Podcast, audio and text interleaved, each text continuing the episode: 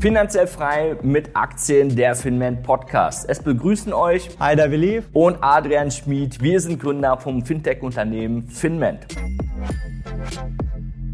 Heute geht es um die Amazon-Aktie, denn die ist von den Höchstständen von Ende 2021 um circa 40 Prozent gefallen. Das heißt, viele Anleger, die eine langfristige Buy-and-Hold-Strategie bei Amazon verfolgt haben und absoluten No-Brainer drin gesehen haben, einfach drin zu bleiben, gingen davon aus, dass es weiter nach oben geht, mussten jetzt zusehen, wie ihre Position innerhalb von sechs Monaten sich fast halbiert hat. Und vor allem auch ganz wichtig für alle ETF-Anleger, ähm, wenn ihr die bekannten ETFs habt, Sparpläne, ihr seid davon auch betroffen. Und das ist mitunter der Grund, warum ihr jetzt weniger auf dem Konto habt. Deshalb müsst ihr aber trotzdem weiterschauen, denn die Frage stellt sich nicht, okay, die Hälfte ist weg, sondern Amazon hat noch weiteres Abwärtspotenzial zwischen 10 bis 20 Prozent.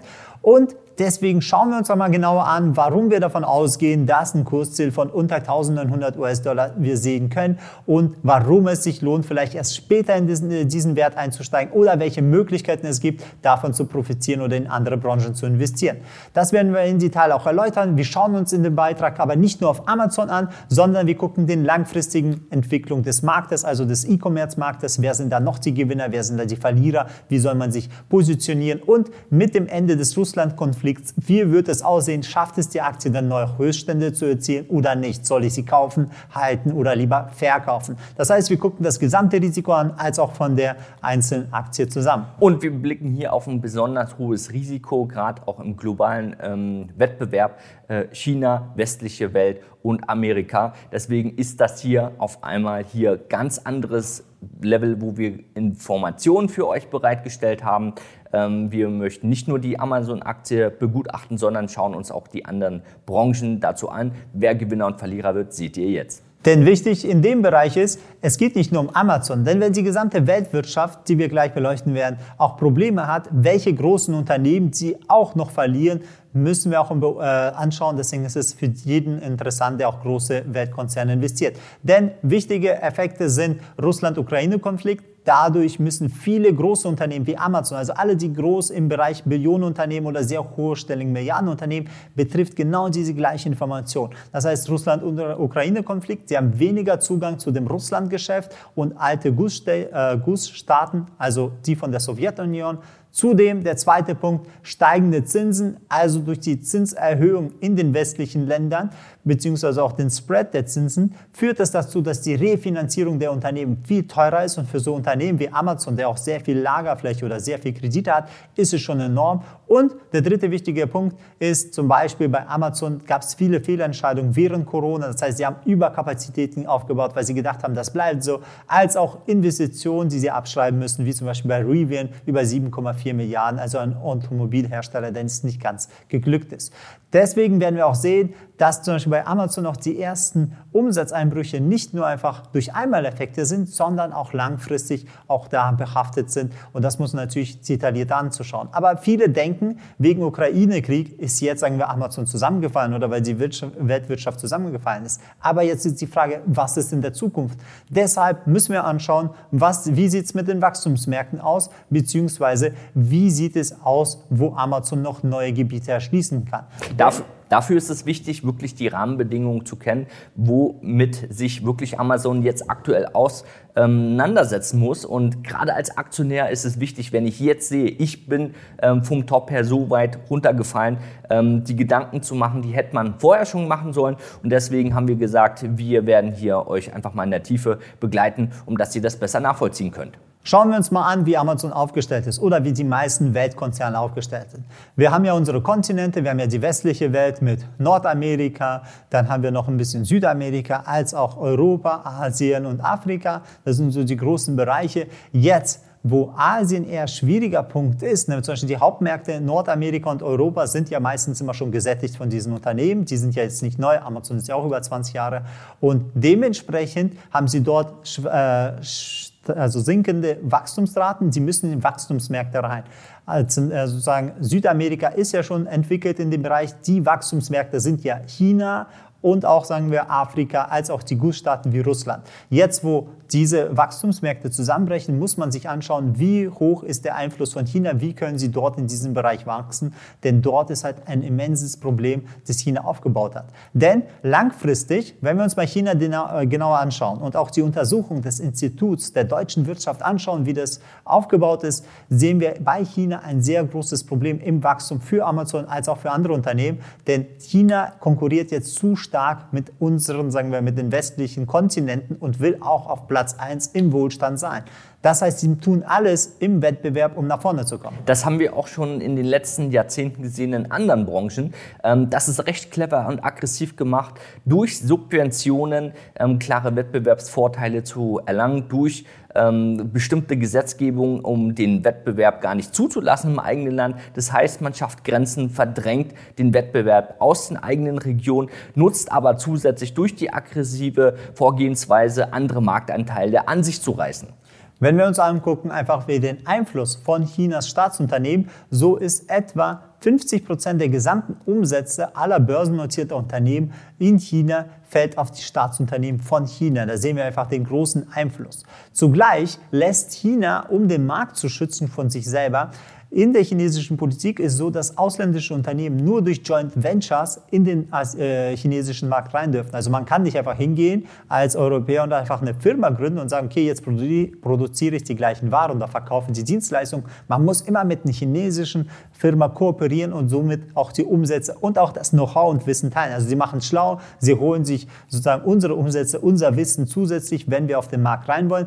Auf der anderen Seite haben sie aber kein Problem, weil unsere Länder, jetzt Europa oder Amerika, nicht den Markt schützen. Sie erlauben einfach chinesischen Unternehmen direkt einfach sich einzukaufen oder Unternehmen zu gründen und Zuwärts in dem Markt breiter zu machen. Und das ist halt ein Riesenvorteil für chinesische Firmen.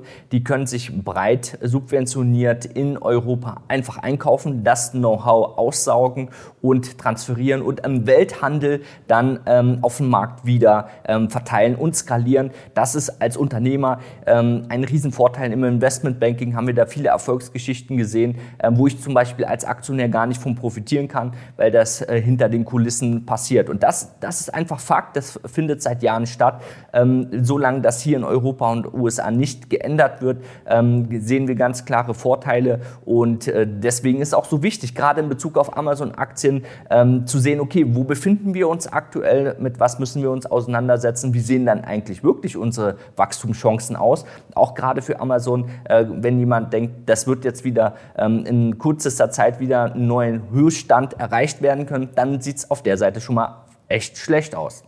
Deshalb, wenn wir uns anschauen, mit was konkurriert Amazon überhaupt in China, wie werden sie so stark subventioniert, gibt es mehrere Faktoren. Also in China wird zum einen die Arbeit subventioniert, da ist der geringe Lebensstandard, die Arbeitskräfte sind günstiger und dementsprechend muss man auch viel weniger den Leuten bezahlen. Dann gibt es Faktor Fremdkapital, bedeutet in China können sie viel billiger, also zu günstigen Zinsen Kapital äh, leihen, beziehungsweise weil sie einen so hohen Import haben, auch sehr viele Cash-Reserven aus ausländischen Währungen, haben sie selber genug Geld, um ihre Projekte zu finanzieren. Die gesamten Staatsbanken und Co. können sie einfach decken und ausgleichen, was westliche Länder nicht so einfach können. Zudem gibt es auch einen Grundstücksvorteil, denn die meisten großen oder wichtigen äh, Grundstücke und äh, Land gehört dem Staat und der kann relativ schnell sagen, okay, da bauen wir diese Projekte oder diese. Somit können sie relativ fix Projekte realisieren. Das kennen wir ja selber vom BER-Flughafen, wie lange der Berliner Flughafen gedauert hat, beziehungsweise wie lange so chinesische Flughäfen dauern. In China werden solche Projekte, sagen wir unsere Skandalprojekte in Deutschland, ob es jetzt Bahnhöfe oder Flughäfen sind, werden einfach in wenigen Jahren dreimal, viermal größer aus dem Boden gestampft, in Betrieb genommen und das funktioniert. Also es hat viele Vorteile und deswegen sehen wir da wiederum ein Riesennachteil, was wir hier in Europa sehen. Auch bei den Energiepreisen sehen wir äh, die staatliche kontrollierte ähm, Herangehensweise, einfach in großen Mengen einkaufen zu können, auch strategische Ressourcen in Afrika sind gesichert langfristig. Es gibt sogar Lieferverträge für Öl, die sind gefixt auf 10 Dollar pro Barrel. An der Börse werden sie gerade über 100 gehandelt. Und diesen Vorteil von 90 Dollar, ähm, da kann der Wettbewerb gar nicht mithalten. Und das haben die Chinesen einfach clever gemacht. Das heißt, anstelle wie bei uns eher einzelne, ja, sagen wir, Unternehmen sich für Rohstoffe, äh, für Rohstoffe handeln bzw. für Rohstoffe interessieren, geht China vorweg für all ihre Unternehmen als ein Land organisiert Volumenverträge, holt sich einen großen Teil der Rohstoffe für sich und dann können die gesamten Unternehmen in China dann günstiger an die Rohstoffe rangehen. Deswegen erobern sie immer mehr. Sie sind ja fast äh, Marktmonopol von China in Afrika, sodass sie den gesamten Zugriff auf die Rohstoffe haben, was wir in Europa oder in Amerika nicht haben, wo wirklich nur einzelne kleine Unternehmen versuchen. Klein bedeutet Unternehmen, die auch im Billionenbereich sind, aber gegen so einen Riesenstaat ist es immer noch in dem Fall halt klein. Wir sehen es einfach mal einem Beispiel der Aluminiumproduktion, einfach um zu schauen, was würde auf Amazon zukommen. Schauen wir, was ist bei anderen Branchen passiert, um dann ein besseres Bild zu bekommen, was bei Amazon sozusagen blüht. Aluminiumproduktion ist sehr energieaufwendig. Und wenn wir uns mal angucken, wie der Markt verteilt ist, 60 Prozent der globalen Aluminiumproduktion entfällt auf China. Und diese 60 Prozent, 90 Prozent davon werden durch Subventionen gefördert, damit der Preis günstig ist. Dadurch haben sie den Markt erobert, indem sie einfach durch staatliche Hilfe einfach den Preis runtergepusht haben. Das gleiche sehen wir in Stahlproduktion. Also früher, wer es noch kennt, da gab es mal die ThyssenKrupp und die Salzgitter AG, große Stahlunternehmen. Sie gibt es immer noch, bloß nicht in dieser Größe, wie sie es mal waren. Denn durch die starken Subventionen, knapp um die Jahr 2005, so um den Dreh, plus minus, dann fingen die Chinesen immer stärker an, ihre Fabriken zu subventionieren und billigen Stahl zu importieren, führte dazu, dass irgendwann unser Markt so günstig war, dass unsere Hersteller gar nicht mithalten können.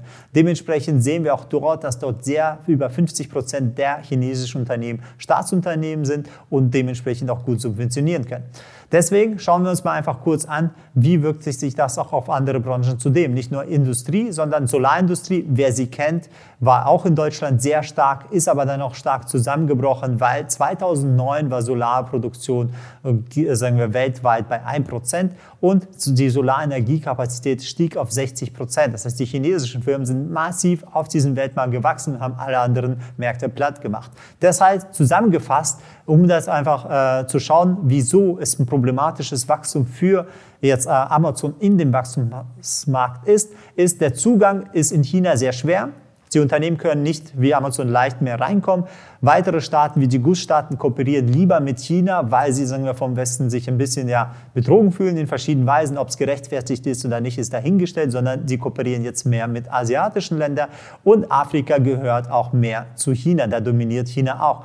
Zweitens die steigende Konkurrenz auf den heimischen Märkten. Das heißt, durch die Subventionsprodukte kann China viel billiger produzieren und unsere Unternehmen verschwinden und auch der US-Dollar und Euro vergleichsweise stär, äh, schwächer in diesen Ländern und auch stärker überschuldet. Ne? Dann durch diese Erfahrung und Know-how-Übertrag, den wir nach China gemacht haben, die letzten 10, 20 Jahre bei der Globalisierung, können unsere Länder gar nicht mehr wissen, wie sie bestimmte Technologien anwenden oder produzieren. Das heißt, dort sind sie auch sozusagen der Gewinner. Deswegen schauen wir uns jetzt an, wie steht es um Amazon im Vergleich zu der chinesischen Konkurrenz? Wieso soll Amazon wachsen? Wie kann es sich auf den chinesischen Markt behaupten? Ist es überhaupt noch mit Wachstumspotenzial behandelt? Also wenn wir uns anschauen, sehen wir sowohl beim B2C als auch beim B2B-Markt gibt es ja Alibaba-Konzern. Und der Alibaba-Konzern hat hier klar mit mindestens 30 Markt, äh, 30 Prozent Marktanteil einer der größten in diesen beiden Märkten. Und wie attraktiv das Ganze ist, erkennen wir da, dass Alibabas Warenvolumen übersteigt Amazon um das Dreifache. Und das, das muss man einfach mal als Kennzahl hinnehmen. Darum ist es auch so wichtig, sich wirklich daran zu orientieren und objektiv zu vergleichen. Nicht einfach Fan von einer Aktie zu sein, sondern einfach schauen, okay, ich gucke mir die Branche an und kann das viel besser miteinander bewerten. Da fängt nämlich äh, die Bewertung an, wie finde ich eigentlich diese richtigen Werte, woran erkenne ich die und äh, als Aktionär kann ich dann am besten davon profitieren. Das heißt, in diesem Bereich, wenn wir das Wachstum mal angucken, ist es im Hinblick auf China, im Hinblick auf, auf den asiatischen Raum, denn durch das Freihandelsabkommen, was die letzte Zeit von sagen wir, China auch angeführt worden ist, im asiatischen Raum haben sie den gesamten Markt für sich gefestigt. Und wir sehen ja auch von Wachstum her der Kostenvorteil, den die chinesischen Unternehmen bieten, kann Amazon auch nicht mithalten. Deswegen ist Retail-Business in diesem Bereich für Amazon gefährdet. Wenn wir uns mal Amazons Zahlen mal anschauen, dann sehen wir insgesamt, sie haben zwar immer noch ihre große Stärke, ihren größten Umsatz bei Amazon direkt, liegt sozusagen im Retail-Business, das sind 70 Prozent des Umsatzes und 2021 auf 2021 ist hier einer der hervorragenden Jahre wegen der Pandemie. Da ist der gesamte Markt, also die gesamten Wachstumsraten lagen von Unternehmen bei 22 Prozent. Ne? Also sie besteht zum größten Teil aus Retail-Business und dann kommt nochmal das Cloud-Geschäft. Ne? Schauen wir uns mal jetzt auch den Kurs an. Wie sieht es für die Aktie aus? Die ist ja massiv zusammengebrochen. Wenn wir uns die Umsatzwachstum mal anschauen, der ist von diesen 22 Prozent ist der in den ersten Quartalen auf 7,3 Prozent zusammengebrochen. Das heißt, wir sehen, der Umsatzwachstum ist zusammengebrochen und dementsprechend auch der Aktienkurs. Ne? Weil und die Erwartungen, die Erwartungen lagen natürlich viel höher. Man hat gesagt, man kann in diesen großen Schritten weiter wachsen. Das ist jetzt nicht der Fall und wir sehen durch diese Einflussfaktoren, ähm, Amazon macht einen guten Job, aber es wird schwierig, das einzuhalten. Ähm, die, die Prognosen einfach zu erfüllen. Bedeutet aber auch im Umkehrschluss, äh, für dieses Jahr und nächstes Jahr sieht es eher schlecht aus. Das ist bereits in den Kurs mit eingepreist, aber auch wenn wir uns Aktienkurse von anderen ähnlichen Anbietern anschauen, ähm, eine Halbierung oder auch mal 70 Prozent Kursverlust vom letzten Hoch ist hier einfach möglich. Und wer da kein richtiges Risikomanagement hat, der sieht ja gleich auf seinen Kurszettel einen massiven Verlust. Und das kann man sich natürlich vorher sparen, wenn man sich mit dem Thema auseinandersetzt. Was Adrian jetzt meint mit dem Punkt eingepreist. Viele denken, die Nachricht ist ja draußen und jeder weiß Bescheid. Eingepreist bedeutet, es hat angefangen, denn große institutionelle Anleger verkaufen nicht einfach am einen Tag all ihre Positionen. Sie brauchen immer drei bis sechs Monate oder länger, bis sie ihre Position abbauen und sie versuchen, sie marktneutral oder marktschonend zu machen. Ihr habt das richtig gehört. Die kaufen nicht und verkaufen an einem Tag oder innerhalb von einer Woche, sondern das läuft wirklich über drei, sechs oder neun Monate. Äh, beste Beispiel Warren Buffett für seine Einstiege, Ausstiege braucht er durch das große Volumen einfach diese Kapazität. Jetzt muss man aber überlegen, äh, eine Amazon-Aktie ist in den größten, bekanntesten Indizes weit verbreitet. Das bedeutet, jeder ETF-Anleger ist ebenfalls dort investiert. Durch Mittelzufluss und Mittelabfluss wird quasi auch der Aktienhandel von der Amazon-Aktien, ähm, auch Apple oder andere großen Werten gesteuert.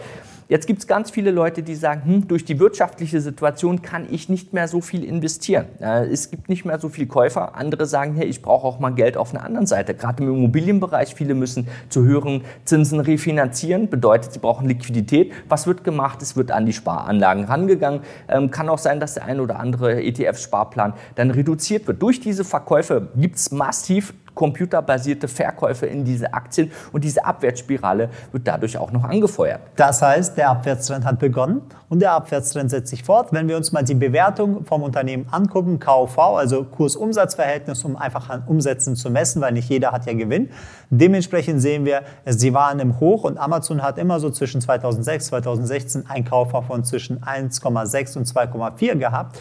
In der Finanzkrise war Tiefstand 0,8, also war sie sehr günstig. Und jetzt sehen wir, wie sie von den hohen Bewertungen von diesen zwei, drei KVs, also das Unternehmen wieder runter auf den normalen Durchschnittsbewertung, wie das Unternehmen früher war, zurückkommt. Also gehen wir auch davon aus, dass die Kaufhaus auf ungefähr 1,6, 1,7 zurückkommen. Also noch viel Platz nach unten, bis das Ziel erreicht wird. Ne?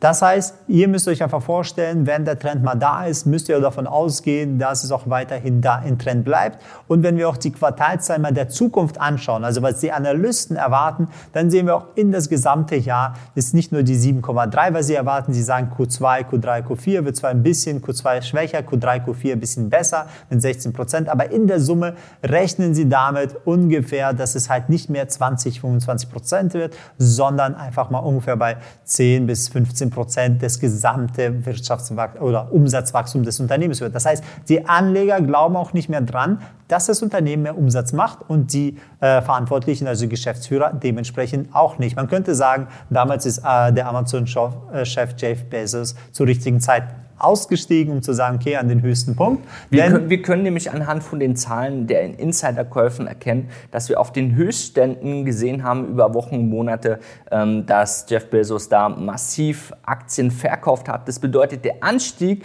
ähm, wenn man es mit Angebot und Nachfrage vergleicht, ähm, hat stattgefunden zu einem richtig geringeren Streubesitz. Jetzt auf dem oberen Top wurden für mehrere 10 Milliarden äh, US-Dollar einfach Aktien verkauft. Bedeutet, es gibt jetzt mehr Aktien im Umlauf, die es vorher gar nicht gab und macht es natürlich auch schwieriger für den Kurs wieder anzusteigen. Jetzt sehen wir schon einen massiven Einbruch, aber das kann es noch nicht gewesen sein, sondern da ist mit höchster Wahrscheinlichkeit noch mehr zu rechnen und äh, als Aktionär bin ich davon natürlich dann negativ betroffen. So, jetzt gucken wir natürlich, gut, die Behauptung, die Aktie fällt auf das, äh, auf das Niveau zwischen 1900, 2000 US-Dollar, wo das erste Kaufvolumen sozusagen herrscht und ein bisschen drunter, weil diese Momentum sie meistens durchbricht. Was wären die Gründe, wieso es auf jeden Fall dahin kommen sollte, ist insbesondere halt die Rezession gegenüber der äh, Rezession, die Inflation sind gestiegen, steigende Preise führen zu negativem Wirtschaftswachstum, weil zu hohe Inflation macht den Leuten Panik und sie konsumieren es mal weniger. Und da Amazon sehr viel von zyklischen verschiedenen Produkten und nicht nur einfach Grundnahrungsmittel abhängig ist, sieht man auch gleich in den Umsätzen, dass es runtergeht. Der zweite wichtige Punkt, warum es bei Amazon genau auf den Preissturz kommen könnte und noch stärker, da wir haben schon die ersten äh, sozusagen Investitionen gesehen, die sie abschreiben müssen, wie die Beteiligung Rivian. Mit 7,6 Milliarden müssen sie einfach Verlust einfach geltend machen, da sie drin sind. Und man muss davon ausgehen, dass sie ja noch weitere Beteiligungen haben, die vielleicht noch nicht, sagen wir, im Verlust abgeschrieben worden sind, aber die Wahrscheinlichkeit ist ja hoch, wenn die gesamte Wirtschaft runtergeht, dass weitere interessante Projekte auch eingestampft werden. Zum Beispiel auch haben sie auch sehr viel Überkapazitäten gemacht, sie haben sehr viel Lager gebaut. In der Pandemie, sie gingen davon aus, dass es halt besser, äh, besseres Wachstum da ist, ist es in dem Fall nicht mehr und dementsprechend stoßen sie schon die ersten Lagerflächen ab. Und zum ersten Mal seit fünf Jahren sehen wir auch, dass die Aktie in den Verlust beziehungsweise das Unternehmen in den Verlust gerutscht ist und sie keine Gewinne mehr darstellen. Genau, Unternehmen, die dann eine Veränderung haben zur Vergangenheit, äh, nehmen dann immer Anpassungen vor. Also das heißt, man revidiert viele Projekte, man stampft äh, einige Sachen ein, äh, guckt aber auch, dass man Überkapazitäten schnell wieder reduziert. Das bedeutet, selbst Amazon weiß auch ähm, in der Dimension, wie man geplant hat, für die nächsten langfristigen, nachhaltigen Jahre äh, muss man alles revidieren. Bedeutet aber auch, dass diese Zahlen, die ein Anleger vielleicht jetzt noch im Kopf hat und einfach blind daran glaubt, Amazon wird immer laufen, ähm, da auf dem falschen Fuß bereits jetzt erwischt worden ist und jeder, der nicht umdenkt, dann in der Zukunft dann äh, das blaue Wunder erleben wird. Man könnte Adrian darüber überlegen, zu sagen, ja, okay, wenn die Weltwirtschaft schwächer ist oder die anderen Punkte, wie dass sie in den globalen Welt weniger Wachstum haben, sind egal, weil sie auf ihren Heimatmarkt gewinnen, weil durch die Inflation steigen ja die Preise. Aber wenn wir uns genauer mal anschauen, wie sieht es denn für Amazon aus auf ihren Heimatmärkten, also USA oder Europa, fokussieren wir uns mal auf den USA und wie sie da aufgebaut sind. Ne? Wir sehen schon, der gesamte E-Commerce, ja, der Marktanteil am E-Commerce im Retail-Business liegt bei 48,3 Prozent. Marktanteile von E-Commerce von Amazon liegen bei 40 Prozent. Also sie dominieren ganz klar, sie sind der Gewinner. Was Problem ist, wenn du ganz, ganz oben bist, und du fast nicht mehr den Markt erobern kannst, hast du geringe Wachstumsraten. Du kannst nur nach unten fallen. Das sehen wir auch an der Konkurrenz Walmart, Target, Kroger und Costro. Sie haben ein Wachstum größer als Amazon. Das heißt, sie beißen sich von unten die alten Konkurrenzen aus dem Windschatten, fressen sich Markteinteile weg, denn sie haben den Vorteil, sie haben sehr viele physische Standorte, kurze Lieferwege, schnelle Lieferung, dass sich die Leute schon dran gewöhnt haben, immer schneller was zu bekommen. Der Warenverkehr und das Käuferverhalten hat sich geändert und äh, die großen Adressen haben ebenfalls einen großen Kundenbestand, wo sie an sich selbst binden, ein eigenes Geschäft kreieren. Das frisst natürlich zusätzlich an den Kapazitäten von Amazon. Ähm, der Alleinstellungsmerkmalbereich äh, hier ist gar nicht mehr gegeben. Man ist auch noch in anderen Bereichen als das klassische äh, E-Commerce-Geschäft, nämlich im Cloud-Bereich aktiv. Ja, weil man denkt so, ja gut, wenn Sie im einen Bereich verlieren, können Sie vielleicht im anderen gewinnen. Also schauen wir uns mal Cloud-Bereich an. Ja, im Cloud-Bereich. Amazon hat ja dort die höchsten Gewinnmargen. Warum? Sie waren ja auch der First Mover. Sie haben eigentlich die Cloud so gefühlt äh, publik gemacht oder äh, durch, durch ihre Größe auch geschafft, in den gesamten Markt zu etablieren.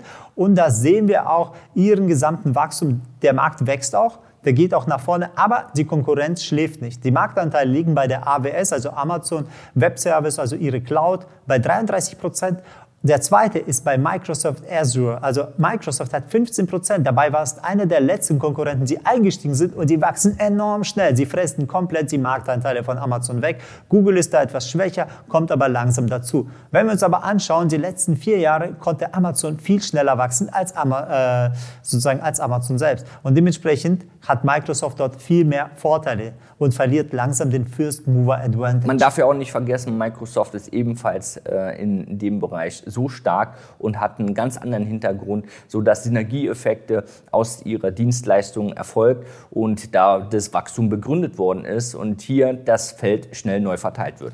Das heißt, fassen wir mal zusammen. Wieso soll die Aktie eher tiefer notieren? Wie soll man davon am besten äh, profitieren oder nicht? Kommen wir auch gleich. Zusammengefasst, der gesamte E-Commerce wächst zwar, aber dadurch, dass die westlichen Länder mehr abgeschottet werden durch den Osten, das heißt sowohl Russland als auch Afrika als auch asiatischer Markt hat seine eigene Konkurrenz, sodass man dort kein Wachstum hat. Haben sie zusätzlich die Probleme auf den eigenen Markt, dass Amazon dort sehr starke Konkurrenz bekommt und der Cloud Computing Markt, obwohl er 17 Prozent pro Jahr wachsen soll oder wachsen sollte, dementsprechend hat Amazon auch Anteile, aber durch die schwere Konkurrenz von Microsoft fressen sie ihre Marktanteile weg und damit haben sie noch weniger Umsatz. Also im Großen und Ganzen ist Amazon auf sehr, sehr hohem Punkt gewesen und hat keine großen Potenziale oder Ideen, wie kann man noch mehr Umsatz generieren, führt dazu, dass sie nur noch fallen können, weil die Konkurrenz sie langsam wegfrisst. Wenn ihnen jetzt nicht spontan eine interessante Idee einfällt, deswegen investieren sie auch in diese verschiedenen Produkte wie Automobilherstellung und Co., weil sie suchen nach neuen Wachstumstreiber und, und den findet man selten in so kurzer Zeit. Aber ja. da sehen wir auch viele Projekte, die man angestoßen hat die letzten zwei, drei Jahre, werden jetzt wieder eingestampft. Das bedeutet, hier war man auf den Holzweg. Und äh, die Aussichten für Amazon pauschal sehen erstmal wirklich schlecht aus. Genau. Apropos Projekte, vielleicht kannst du dich erinnern, auch Amazon hat mal versucht, ein Handy rauszubringen, hat auch leider nicht funktioniert.